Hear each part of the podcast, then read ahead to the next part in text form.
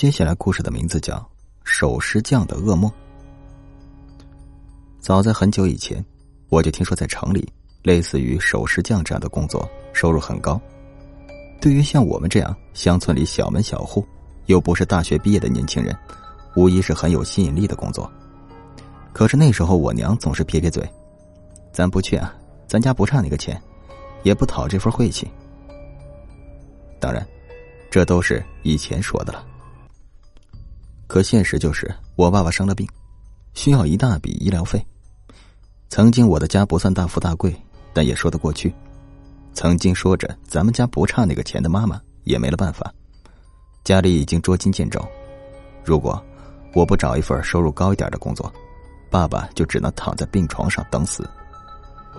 还好我们家有一个远房亲戚，答应帮我在医院找一份工作，这样既可以多一点收入。也方便我在医院照顾爸爸，当然，不会是医生护士一类的，工作很简单。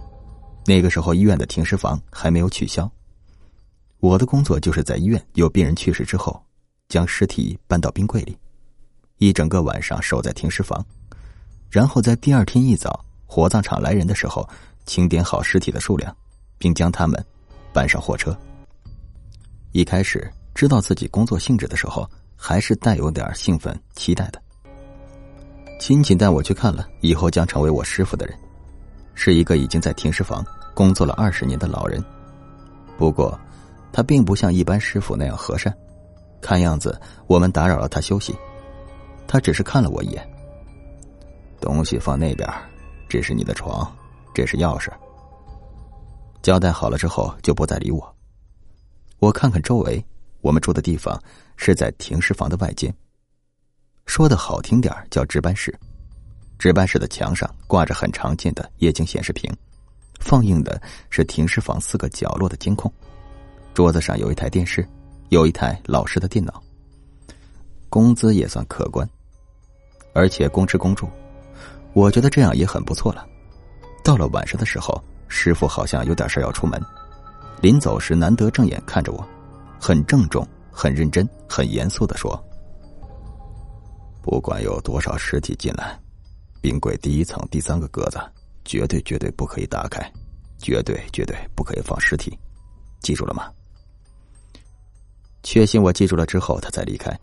天色一点一点暗下去，我总觉得冷，害怕也一点一点袭上心头。没想到大楼门口值班的老头，大约是闲得无聊。颠颠的跑来这里，看了一圈，说道：“你师傅呢？出去了？啊，出去了。嗯，他不在，我就跟你唠唠。平时无聊的时候，我总是找他聊天。你别看那老头表面上挺倔，其实啊，心里好着呢。我看他对你不是特热情，你别怪他，他到底是师傅。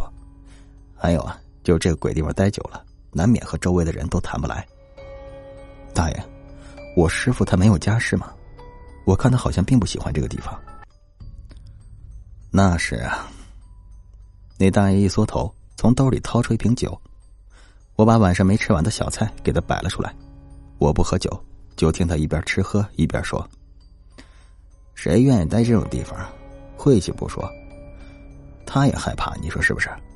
我跟你说啊，在你之前呢，这里来了好多人了。”但是没一个干得长的，最后都走了，所以啊，来来去去，就剩你师傅。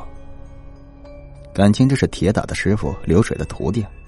我心想，那为什么我师傅不走呢？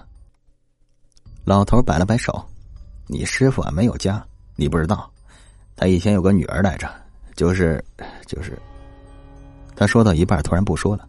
我背对着门口，顺着他眼神回头一看。发现师傅不知道什么时候就站在门口，铁青着脸。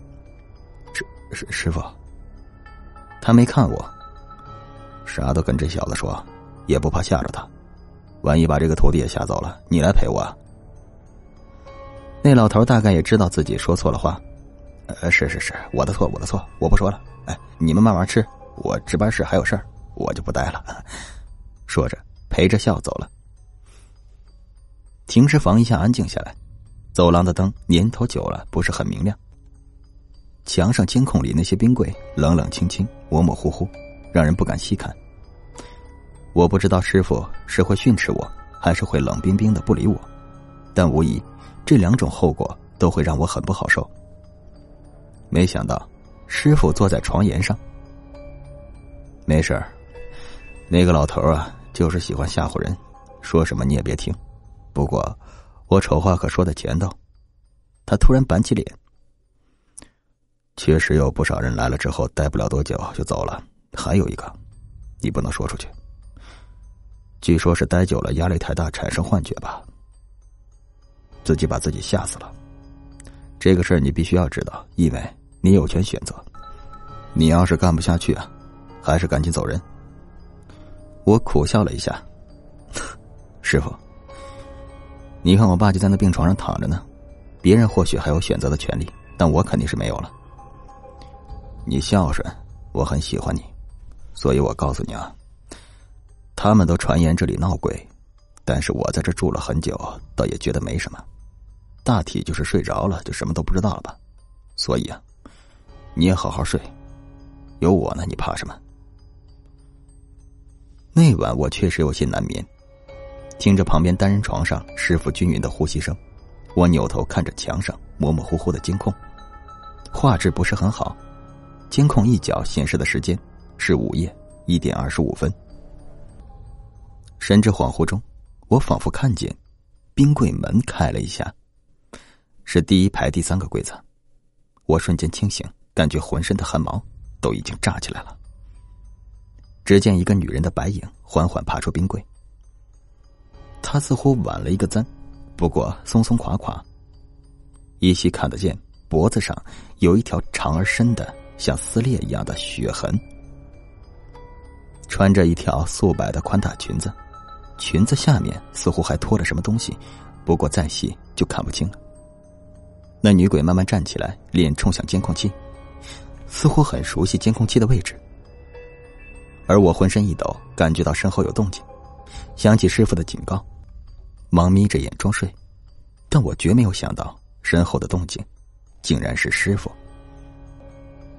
他慢慢的走向监控器，好像并没有察觉到我的清醒。小南呐，小南，你等着。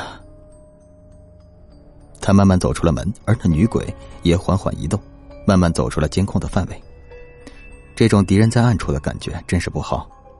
看起来他们目的一致。门开了，一股冷风吹进来。我想，我是看呢，还是不看呢？万一……真有鬼，可是万一这是个梦呢？不看看不是太可惜了吗？都说好奇心害死猫，看来果然说的没错。收发室的老头说，师傅曾经有个女儿，难道就是死了的这个？这么想着，我把心一横，蹑手蹑脚的走了出去。走廊里阴风阵阵，我转来转去，终于看见医院大楼的后门拐角处有一个白色影子。看起来像是那个女鬼衣服的一角，可是当我想凑进去一看究竟的时候，那白影晃了一下，不见了。我本能的起了一身鸡皮疙瘩，觉得算了，人生如此美好，自己何必呢？就当是做了一个梦吧。就算真的有鬼，那跟我也没有一毛钱的关系。可是当我回头的时候，就看见那个女人站在我身后，站在走廊并不明亮的灯下面。似乎是想要我看清她，而我也终于看清，她两腿之间拖着的是什么了？是一个婴儿，确切的来说，那是一个死婴。我女儿，我一个机灵回过头就看见师傅从门后面绕出来，难产死的，没想到还是被你给发现了。为为什么啊，师傅？为为什么要存在冰柜里啊？也许介绍你来工作的人应该告诉你，不要问的太多。不过，既然你好奇，其实告诉你也没有关系。他是在这个医院里死掉的，因为医生的疏忽，让他在产床上死掉了。我是他爹，他没有妈妈，我从小把他养到大。可是他，可是他，没有说完便泣不成声。而我回头看那个女鬼，她似乎并没有什么反应，飘飘忽忽的，好像一个幻影。难道，难道医院没有赔偿吗？赔偿？我给你一百万啊！不，我给你一个亿。你现在愿不愿意去下边把我女儿换回来？你去不去？所以，你舍不得你女儿，所以也不肯让她离开冰柜，囚禁了她的灵魂。你可以每天都看到他，可你这是在害他，害他和孩子都无法投胎转世，没有办法再生活。不用你管。说着，他似乎是气急，拼命向我扑过来。我转头，那女鬼好像也得到了某种启示，慢慢向我走过来。我眼看就要躲不过了，好在张大爷上了岁数，而我还年轻，起码身体要比他强壮很多。我奋力撞开他，从后门夺门而逃，然后转弯跑下值班室。这么晚了，值班的大爷一定还在，他知道那么多，也就说明我师傅一定不会伤害他。可是当我赶到的时候，值班室里黑漆漆一片，值班的大爷在床上睡得很沉，门还锁着。我拼命的砸门敲窗户，可是值班大爷一点反应都没有。而我知道，如果那只女鬼真的想抓到我，我是一定跑不掉的。说话间，那身影就已经慢慢移近，退无可退，所有的门都打不开。大概，所有的鬼都有这个法力，锁上猎物能够逃跑的所有出路。第二天清晨，停尸房看门的大爷一觉醒来，发现年轻人。死在了办公室的单人床上。医生验尸说，是由于过度惊吓导致心脏病发。当相关人员调出当晚的监控时，发现该人当晚一点多的时候突然冲出值班室，在辗转几番之后，像力气用尽一样，慢慢的挪回值班室，大概是做噩梦了吧。不过守尸这种高薪水的活一向是不缺人的，当晚就有人给停尸房的师傅。又介绍了一个徒弟，那个徒弟年纪轻轻，很老实的样子。看门老头瞥了他一眼。他们呢都传闻这里闹鬼，但是我在这里住久了，倒也觉得没什么，大体就是睡着了就什么都不知道了吧。但是万一发生了什么意外，别怪我没提醒你。好了，故事讲完了，再见。